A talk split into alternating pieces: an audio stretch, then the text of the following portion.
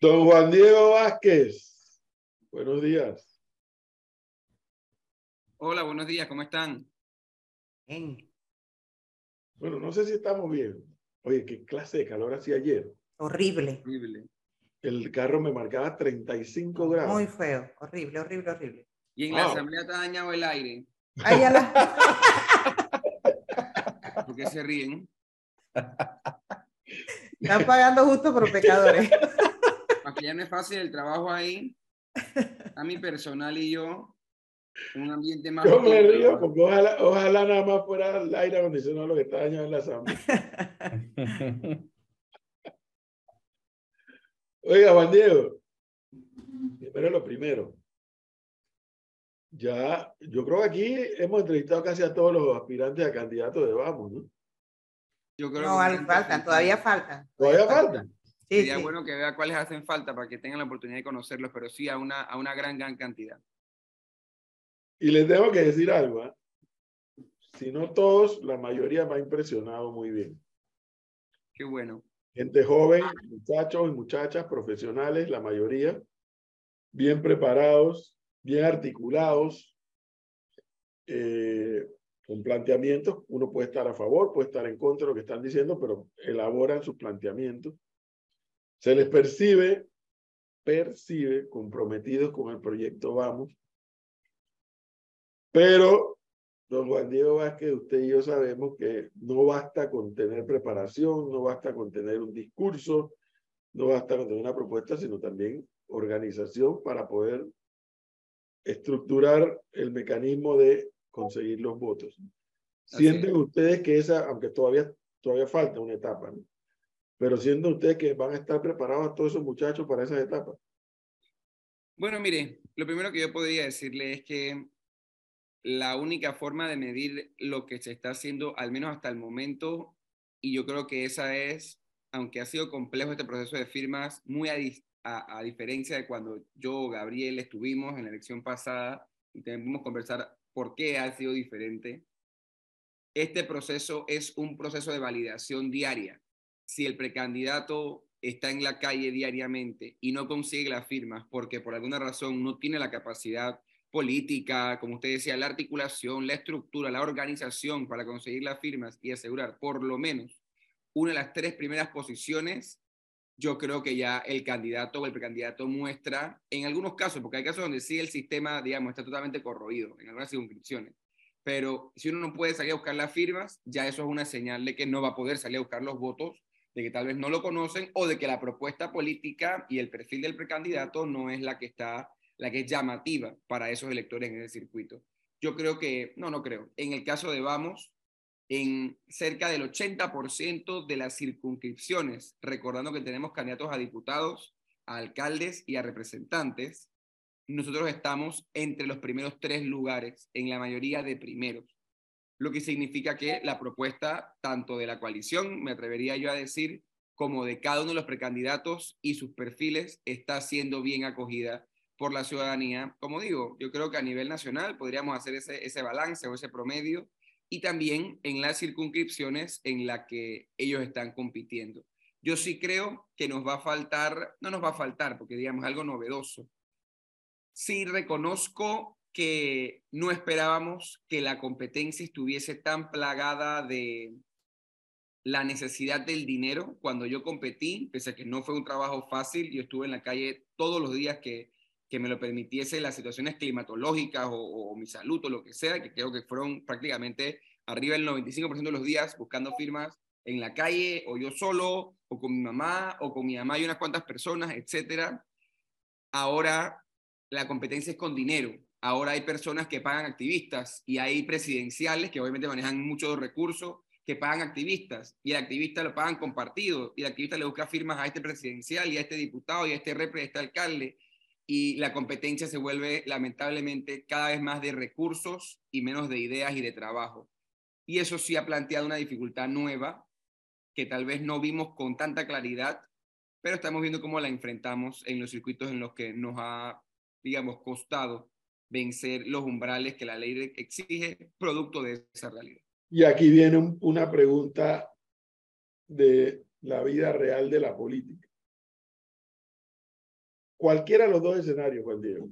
Un muchacho o una muchacha en una circunscripción, ya sea para representante, para alcalde o para diputado. Es una buena candidatura.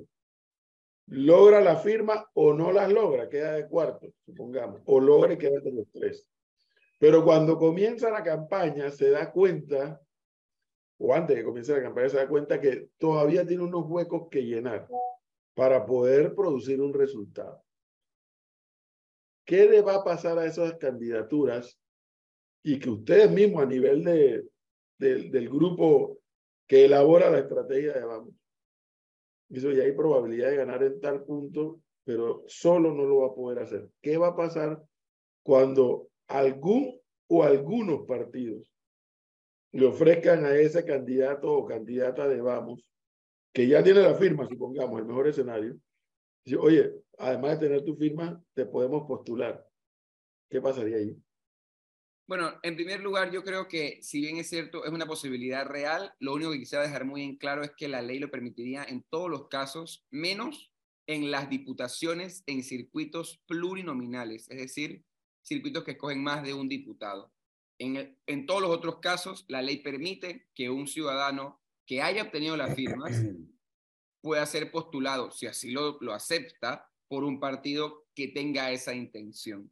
Y aquellos ciudadanos que no han logrado las firmas pueden también ser postulados por un partido siempre y cuando el estatuto del partido lo permita también y la persona, por supuesto, esté de acuerdo.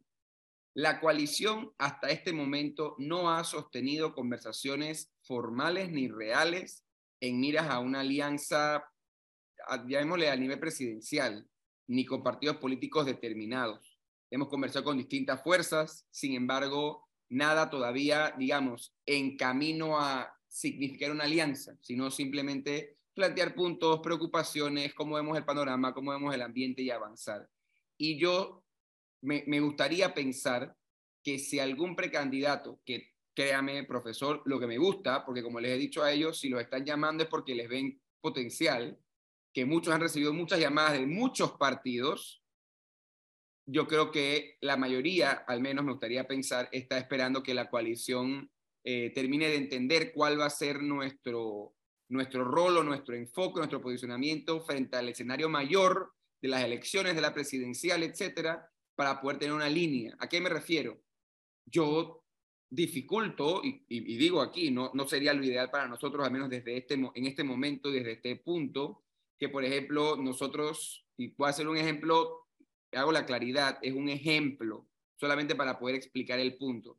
Si mañana hiciéramos una alianza con el Partido Popular para que postule a determinados precandidatos y nosotros, digamos, comprometernos con su opción presidencial, sea la que sea, y después sale un precandidato que quiere ser postulado por RM, partido con el que nosotros no comulgamos, para nosotros sería un problema, y es lo que quisiéramos evitar. Entonces, pero eso requiere una conversación con nuestros precandidatos, porque al final para ellos puede ser visto como que entre más banderas mejor, ¿no? Entonces, todo eso estamos conversándolo, los precandidatos, y eso es lo que quiero rescatar y siempre que puedo hablar del tema lo digo. Nosotros, hasta este momento, no hemos obligado a nadie a nada. Y cada vez que nos reunimos, la última gran reunión fue hace dos o tres semanas, los precandidatos están comprometidos con el proyecto. Y más que con el proyecto, con la forma en la que hemos trabajado y muchos dicen, me han ofrecido, me han dicho, me han preguntado, pero estamos esperando qué decidimos como equipo. Y eso me gusta y eso es bueno y por eso creo que estas conversaciones a las que usted habla, si bien se están dando, tanto a nivel de cada precandidato, porque les hemos dicho, escuchen y conversen, como a nivel nuestro, digamos, de la coordinación de la coalición, yo creo que son saludables, pero todavía no hay nada, digamos, escrito en pie. De, lo que estoy escuchando, de lo que estoy escuchando la Juan Diego Vázquez significa que tal vez no ahora en enero, pero cuando llegue el momento y estén definidas, por ejemplo, las candidaturas presidenciales, vamos, podría evaluar o sustraerse del tema presidencial o avalar alguna candidatura presidencial. Vamos más allá. Esa conversación, que por supuesto, ya que va a existir, habla de la viabilidad de esa realidad, ya está ocurriendo sea, tanto los precandidatos en esa reunión que tuvimos hace tres semanas, como el equipo, o sea, la coordinación, toda la coalición ya está, digamos, sentada en la mesa, en nuestra mesa, no en la de nadie, teniendo esa conversación. ¿A qué estamos dispuestos? ¿Qué no estamos dispuestos? ¿Cómo lo vamos a concretar? Nosotros hemos dicho mil veces, eso queda también claro. No vamos a hacer alianzas porque, ay, bueno, a mí me resulta, o porque me gusta, o porque es mi amigo, porque es mi amiga. No, es una alianza que debe estar basada, uno, en nuestro eje principal de trabajo, que es una coalición programática, y debe ser una alianza concretada con una persona que se comprometa a darle cumplimiento o seguimiento a esas propuestas que estamos en proceso de construir, algunas ya las hemos ido definiendo, frente a lo que queremos llegar a ser. Nosotros no queremos llegar al poder y, punto, y listo, y vamos, y qué bueno, y somos los mejores, no somos corruptos. No. Queremos, tenemos y queremos tener aún más y mejores planes concretos que con quien trabajemos, ojo, ya sea una alianza construida para la presidencial o decir, ¿saben qué? Edwin Cabrera no es parte de Vamos, pero es independiente ahí en Panamá Norte, en un corregimiento que no tenemos representante. Trabajemos con él, pero que suscriba nuestras ideas, nuestros planteamientos eh, y nuestros compromisos, podemos construirlo. Pero claro, pero, pero Juan Diego, fíjese que esta semana hemos conversado con, con los presidentes de los partidos políticos y yo, yo he quedado con un sinsabor muy grande, porque lo que se está viendo es básicamente que la alianza es electorera. No, no es por filosofía, no es por, eh, es más pragmática per se. De acuerdo. ¿Con qué partido vamos, no se sienta? Olvídese de RM, saquémoslo del juego, pero quedan otros, otras fuerzas políticas importantes. ¿Con qué partido ustedes no se sientan? Porque filosóficamente, ideológicamente, ustedes no comulguen con ellos. Mira, por ejemplo, lo primero es dejar claro que nosotros no nos hemos sentado con las dirigencias de determinados partidos políticos en muchos casos porque estamos esperando que los tiempos se den. Pero, por ejemplo, yo me atrevería a decir que nosotros no podríamos sentarnos con la dirigencia, ya tú lo dijiste, del partido RM. Nosotros no nos hemos sentado con la dirigencia, y creo que no nos sentaríamos con la dirigencia del partido Alianza. No nos hemos sentado con la dirigencia del partido País. No nos hemos sentado con la dirigencia del CD no nos hemos sentado con la... Pero se sentaría, o sea, usted se sentaría con Toto Álvarez, por ejemplo, o, o, o país no comulga con las ideas, con los proyectos de país que quiere el movimiento Vamos. ¿Sabe qué pasa en este momento? Nosotros no hemos terminado de definir cuáles son, cuáles son esas agendas país que queremos nosotros proponer. Y lamentablemente, como tú bien lo has dicho, ya que los partidos trabajan de forma electorera, muchos de esos partidos tampoco han podido hacerlo por lo que es difícil encontrar esa, esa, digamos, esa correlación o esa unión. Pero de los que has mencionado, por ejemplo, si hay un partido como el que nosotros diríamos, hay un difícil camino por recorrer para poder encontrar esas alianzas frente a esos planes, de los que has mencionado, yo creo que País sería un partido difícil, por lo que ellos mismos han planteado en algunos casos. Fíjese, y... ¿Y, otro camino? Bueno, Mira, Lombana salió hace unos días diciendo que él considera que la alianza natural de su partido es con los independientes. Yo creo que es algo a lo que él ha aspirado desde el momento que decidió construir su partido, desde que lo ha logrado.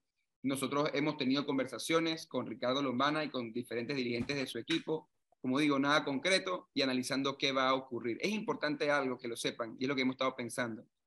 Nosotros, y lo repito, no vamos a tomar decisiones electoreras, como decía eh, Gonzalo y vamos a tomarnos el tiempo prudente dentro del marco de la ley y de lo, digamos, estratégico para poder tomar una decisión que sea asertiva, acertada y que además esté revestida de esto que les digo yo, que sepamos que es una alianza o una, o una conversación al menos, si va en vías de formalidad, basada en nuestros ideales, en nuestras convicciones, en nuestras propuestas. Juan Diego, yo quisiera preguntarle mm, como panameño y más que como diputado, como analista político. Uno empieza a ver la amalgama de candidatos o precandidatos que ya están saliendo que tienen intenciones de llegar a la presidencia. Eh, Melitón Arrocha, Zulay Rodríguez, eh, el expresidente Martinelli, José Isabel Blandón, Rómulo Rux, el señor Lombana. Y hay quienes dicen que la calidad de candidatos que se perfilan para el 2024, digamos que no es la óptima, ¿no? Eh, digamos que, que, dejan mucho que pensar o que desear. Si yo le preguntase hoy, no me diga por quién va a votar, pero ¿quién sería el mejor candidato para Panamá? Hoy, ¿usted quién diría? Yo debo coincidir con la primera parte de tu planteamiento. Yo creo que lamentablemente en Panamá, como en la región, hay una crisis de liderazgo y nosotros quisiéramos un candidato que esté mucho más conectado con los ideales que la coalición ha querido construir. Y yo creo que dentro de lo que nosotros hemos estado observando, ese precandidato o, esa persona con intención presidencial, eh, no la hemos visto. De nuevo, yo no te puedo decir esa, no te puedo dar esa respuesta sin haber escuchado los planes, sin haber escuchado cuáles son los caminos hacia adelante, porque al final el papel lo aguanta todo. Y además, los precandidatos o los, o los líderes de los partidos políticos lo que están es o en crítica al gobierno, algunos proponiendo determinadas cosas. Entonces, para mí es difícil hoy darte esa respuesta. Entonces le traslado, le, le cambio la pregunta, a ver si de esta forma lo, me lo puedo responder. ¿Quién es el líder de la oposición hoy en día en Panamá? Ese líder que puede transformar su liderazgo, valga la redundancia, en votos con mira el 2024, como pasó en Brasil, en Chile, en Argentina, en Colombia y así sucesivamente. Yo no me atrevo a, a hablarte y comprendo lo que me estás diciendo porque la oposición ha ganado todas las elecciones en la región, las últimas, no sé, más de 11, más de 10, he, he- he estado analizando. Pero yo creo que la oposición más objetiva, más constructiva y que al país más le gusta, la hemos hecho nosotros en la Asamblea, como bancada. No, Flora, ahí lo tiene, sin ¿no? lugar a dudas. Y hablando Está. de la asamblea. Adelante. Y hablando de la Asamblea, Juan Diego, esta semana comparecieron finalmente los ministros del MISI de Ambiente para hablar de ese contrato entre el Estado y Minera Panamá. Eh, hay, una, hay un tema con, lo que, con el que nos quedamos nosotros aquí eh, preguntándonos de qué son esos 11 millones de dólares que el Estado, el gobierno no cobró y que ahora está en una lucha a ver si los puede cobrar, si no los cobra. ¿De qué son esos 11 millones de dólares? Los elementos de gestión ambiental, como los estudios de impacto ambiental, determinan como resarcimientos que tienen que pagar empresas, sobre todo, digamos, esta que es una empresa, allá de toda la discusión que han querido tener algunos, yo creo que podemos reconocer que es una empresa contaminante. Y porque es una empresa contaminante, el Estado dice, bueno, usted tiene que pagar tanto al año como, digamos, como resarcimiento de esa contaminación en planes que el Ministerio de Ambiente eh, construya y usted nada más pone la. Eso es básicamente lo que se dejó de cobrar durante el gobierno pasado. Digamos, es una deuda ambiental, si le quiere llamar de alguna forma. Una deuda. Pero no, por, pero no por cosas que ellos han hecho, digamos, no porque han hecho algo mal, un incumplimiento o algo por los tienen, pero esa es otra discusión, sino porque era parte del estudio de impacto ambiental. O sea, para que ellos pudiesen abrir y operar, ya había, digamos, cuotas o costos que ellos tenían que asumir anualmente durante el, proyecto esté andando y que por algunos años el gobierno, que es lo que ellos alegan, ¿no? Eh, y bueno, yo creo que es lo que se ha confirmado, el gobierno del presidente Varela dejó de exigir. ¿Por qué? El estudio de impacto ambiental tiene un monto, es decir, usted tiene que pagar, digamos, dos millones al año, pero el gobierno, el medio ambiente, tiene que decirte, este es el presupuesto, este es el plan, pague. Pero el gobierno nunca lo hizo, el gobierno pasado. Y bueno, este también dejó de hacerlo algunos años. ¿Y quedaron satisfechos con la respuesta de los ministros? Yo por, no, y sobre todo por- en ese punto, por ejemplo, mira, lo que yo le decía al ministro Concepción, él, para mí, evidentemente, en el inicio, manda una nota, por lo que veo la nota, por lo que veo la respuesta del procurador de la administración, casi que él se sentó en la silla como ministro y mandó la nota, porque él recibió una nota el 30 de julio de 2019 en la que el procurador le dice, oiga, usted me está preguntando si puede cobrar estos 11 millones. El procurador le dice, usted tiene y puede y debe cobrarlos porque es un daño ambiental que se había pactado, que alguien dejó de cobrar y tiene que cobrarlos.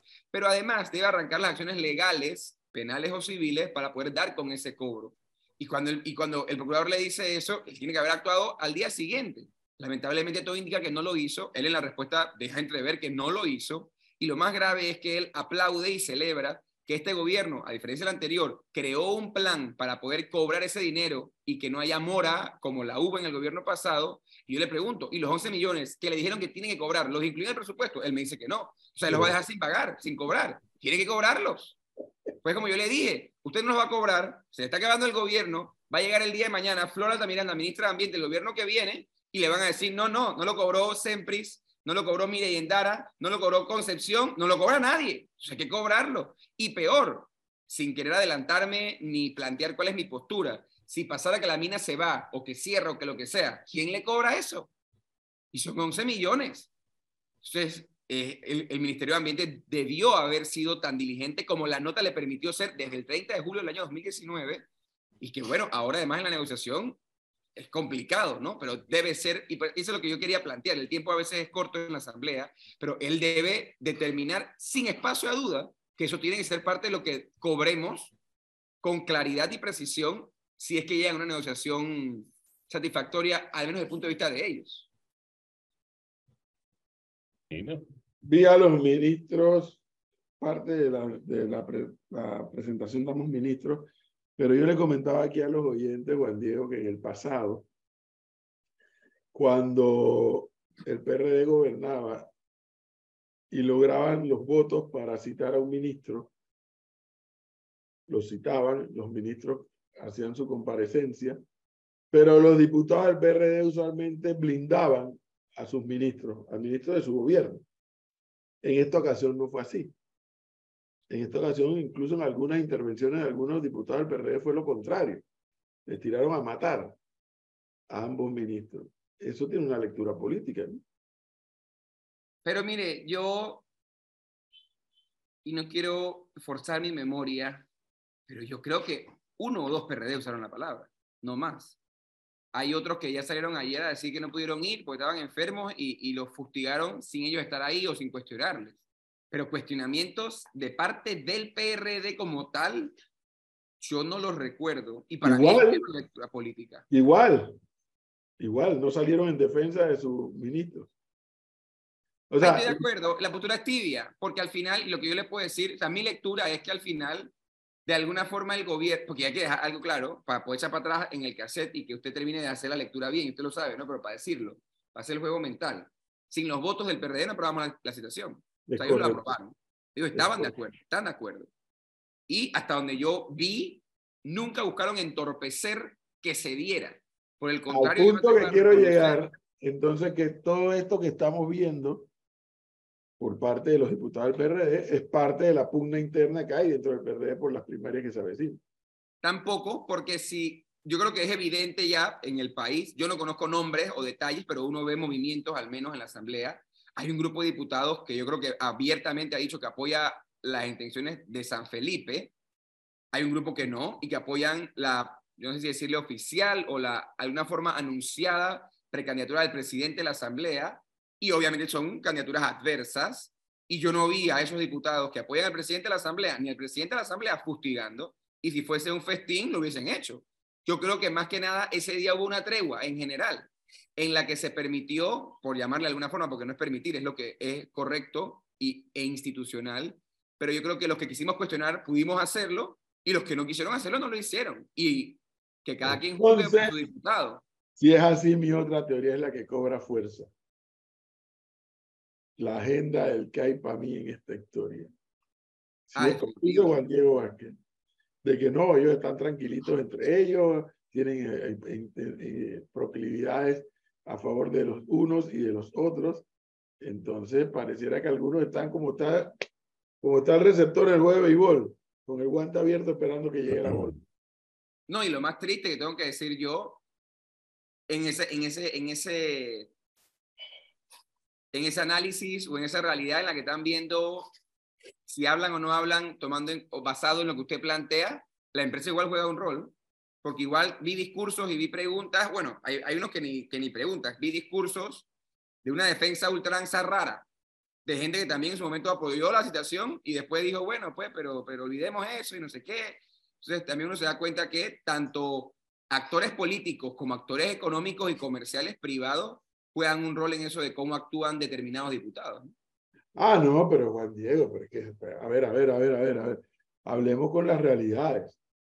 Yo le puedo mencionar varias empresas muy, pero muy importantes de este país que no están nada contentos con la probabilidad de que esa mina cierre, Claro.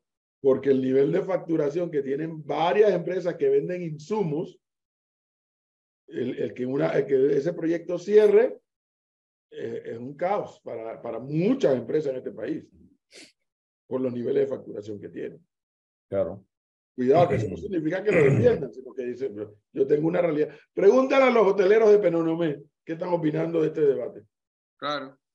¿Cuántos hoteles había en Penonomé antes? Uno. El Hotel Dos Continentes. ¿Cuántos hay ahora? Hay como cinco. ¿Cuántos centros comerciales hay en Penonomé? Ninguno. ¿Cuántos hay ahora? Creo que son cuatro. Y viene otro. Y uno enorme, bello. Pregúntele a ellos qué opinan sobre este debate de la- del contrato de Minera Panamá. Pregúntele a ellos.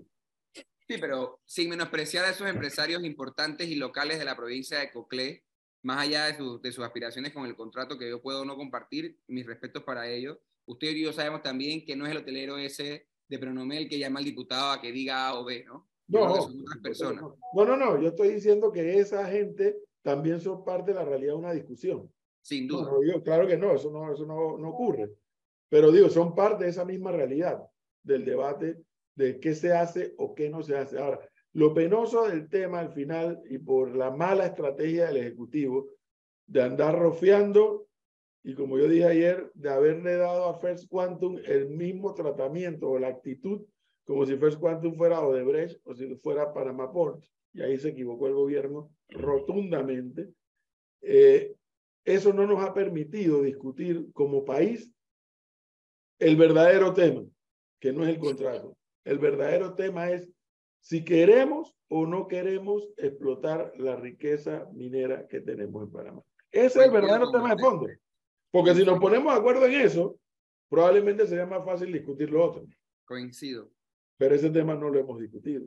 Pero es que al final, bueno, eso, eso es sabido ampliamente, ¿no? Este gobierno huye, rehuye la discusión real al menos, y arma mesas, y arma diálogos, y arma equipos de negociación, pero al final el elefante en el cuarto siempre está. Y usted, y yo coincido con usted plenamente. Yo creo que antes de pensar que si pongo la coma aquí o el punto acá, o si pagan A o pagan B, hay que sentarnos a ver si el país, todos los dueños de los recursos, que somos todos los panameños, estamos de acuerdo con que alguien, ellos, nosotros, usted, eh, aquella, saque los recursos. Y si no tenemos esa discusión, no, no, en efecto no se puede avanzar. Y yo coincido con usted plenamente. El gobierno ha llevado esto, como muchas otras cosas, de forma irresponsable. ¿no? Yo, tengo, yo, yo quiero aprovechar, profesor, antes de despedir a Juan Diego, porque me queda, me queda una, una consulta, sobre todo por lo que dijo ayer Ricardo Lomana. Ricardo Lomana dijo ayer, diputado, que él no puede ser presidente sin una alianza. Para él poder ser presidente, él necesita estar aliado a algún partido, a algún movimiento. Le quiero trasladar eso al movimiento Vamos en las elecciones, eh, ya sea a corregimiento, a representante, a diputado. Vamos puede obtener las sillas que va a buscar sin alianzas. Probablemente no todas, pero hay muchas que sí, sin duda alguna. Además, mire lo que yo le voy a decir, em, y lo digo habiendo aspirado a un cargo ya de elección y viendo el panorama decir que yo necesito una alianza para ganar es un análisis para mí eh, temprano, o sea, adelantado y poco optimista en, primer, en, principio. ¿Yo qué le puedo decir? Y que es lógico, más allá de los matices, si es electorera, si es correcta, si es con quien quiero, quien no quiero. Por supuesto que entre más alianzas tenga, mejor, porque en política el que suba mejor le va. O sea, eso es otra historia. Pero de ahí a tener que aliarme para ganar, también habría que analizarlo caso a caso. Pero nosotros creemos, uno, en la solidez de las candidaturas, dos, en los liderazgos de las personas que estamos apoyando, los candidatos, y tres, más que confiar, entendemos y creo que representamos el hartazgo de la ciudadanía. Sin embargo, cuatro, nosotros no negamos que hay algunas circunscripciones, sobre todo áreas uninominales, por ejemplo, en donde una alianza más allá de ayudarnos a ganar, nos ayudaría a no dividirnos, porque esa es la clave, Gonzalo. O sea, hay circuitos en que yo le puedo decir a usted, oiga, yo aquí, por lo que veo a la ciudadanía, por la forma del discurso, por el trabajo duro del equipo de campaña, los precandidatos, la coalición, los voluntarios, aquí sacamos votos para sacar un diputado.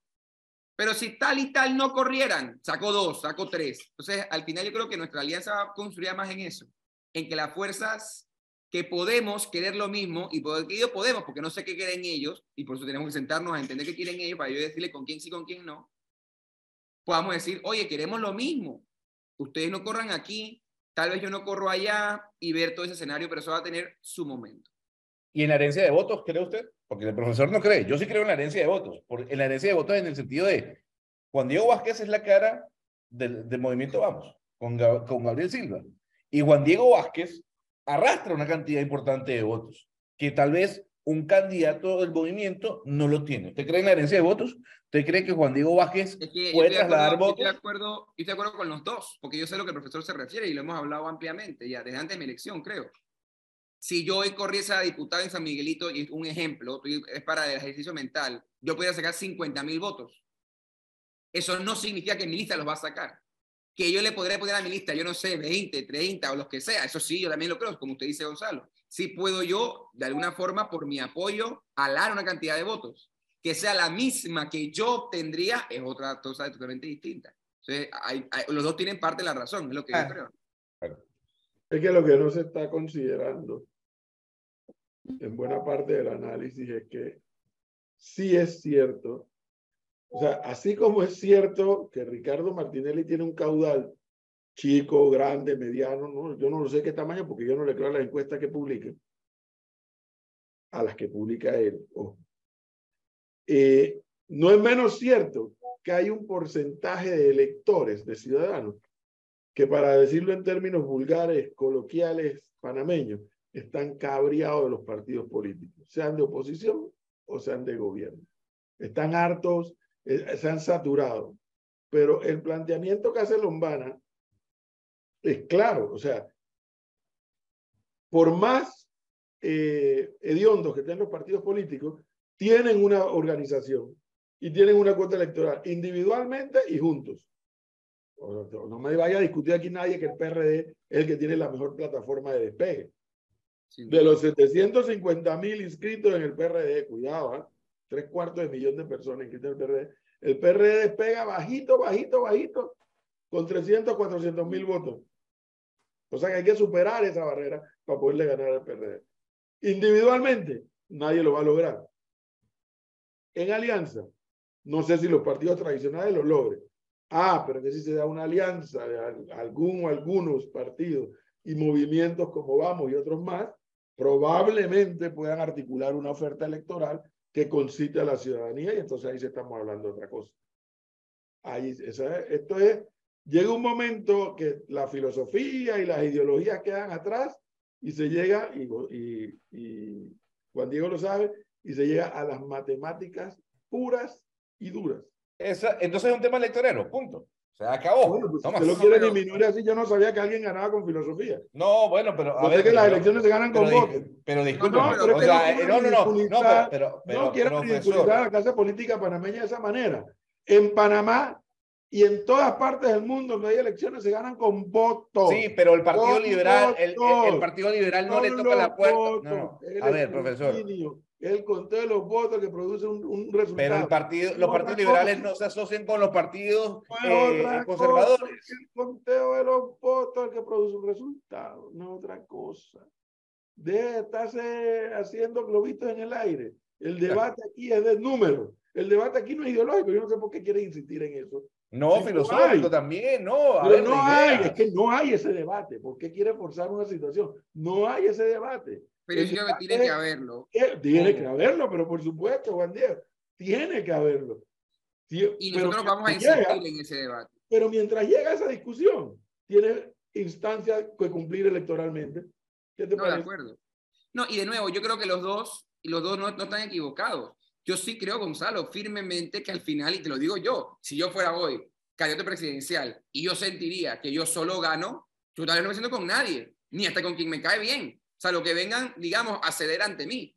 Si yo pensara que voy volando, pero si yo sé que tengo un problema, yo toco puertas. ¿Qué puertas toco? Ahí sí coincido contigo. Debe haber una base común, si tú le quieres llamar filosófica, como le quieras llamar. Yo, yo, yo al menos desde mi perspectiva de la coalición, sobre todo, le llamaría al menos programática, para decir, sobre esta base nos sentamos. Pero creo que ambos tienen la razón, ¿no? Sí, por supuesto. Lo que pasa es que el profesor ve números. Aquí es lo que, lo que pasa es que el profesor, y ahí yo lo entiendo, la realidad. Y es lo, que, y es lo que a ti te molesta, a mí también, pero que él simplemente ya no, no le pone colores. La verdad es que los partidos de hoy, de este país, están viendo números y puntos, y eso no lo vamos a cambiar. Es con lo que tienes que lidiar, no es con otra cosa. Y el elector, el 4, el 5 de mayo, va a votar con lo que está en la papeleta, no con lo que no está. Ni con el ideal de que aquí debiera estar. No, no, aquí están estos. Bueno, pero para, pero, para eso está Juan Diego Vázquez. Entonces, para eso está el movimiento Vamos. Juan Diego no va a estar en esa papeleta. no, pero el movimiento Vamos. Juan Diego ah, Vázquez como me hubiera gustado, y en efecto, a mí me hubiera gustado que Juan Diego estuviera ahí. Ah, pero no está, porque no puede. Ya.